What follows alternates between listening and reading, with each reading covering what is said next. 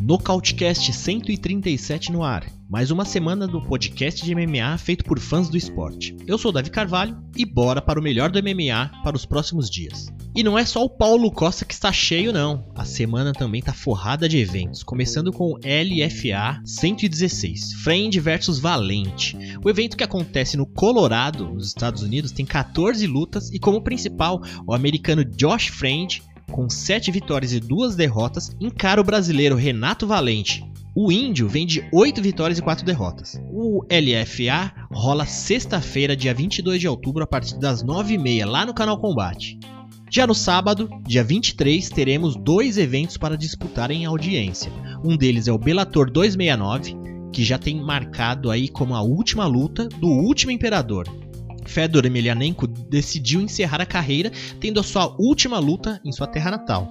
Fedor encara em Moscou, na Rússia, o americano Tim Johnson, isso mesmo, Fred Mercury da borracharia. Timothy Johnson tentará bater o maior lenda da história do MMA do peso pesado, vencendo não apenas Fedor, mas também os juízes laterais, já que estamos falando de uma luta que acontece na Rússia, onde Fedor dificilmente perde. Maldonado que o diga.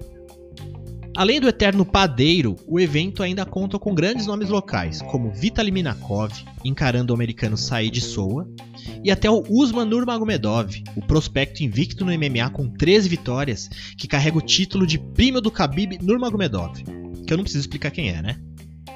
Usman vai lutar com o finlandês Patrick Pitilha, que tem 11 vitórias e 8 derrotas.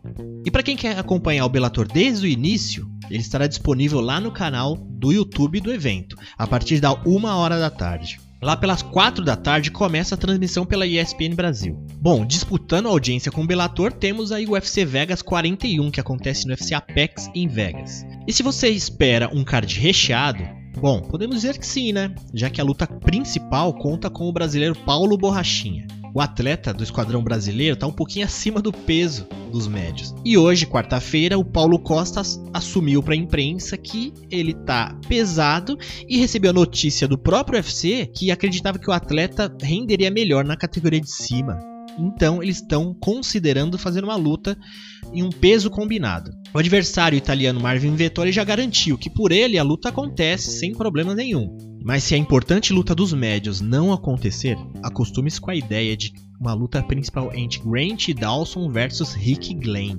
Já deixo claro por aqui que, tirando o vinho e a pizza da luta principal, o main event do povo fica com Francisco Trinaldo Massaranduba versus Dwight Grant. Afinal, não confie em alguém que não goste de uma Sara. Enfim, o evento recheado de brasileiros para a alegria do esquadrão brasileiro lá no combate.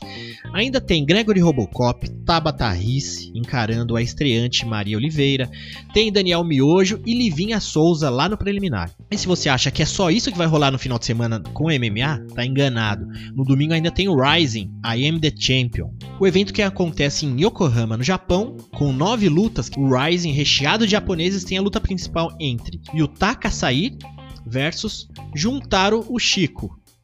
Ó, eu tô te vendo rir, hein? Não finge não. Bom, o Rising acontece neste domingo, dia 24 de outubro, a partir da 1 hora. E a transmissão eu acredito que seja liberada no canal do Rising no YouTube. Estes são os principais eventos do final de semana. Mas antes de conferir a porradaria, ó, fique esperto que no Nocautecast temos ainda muitas colunas para sair. Então se inscreva na playlist e até lá.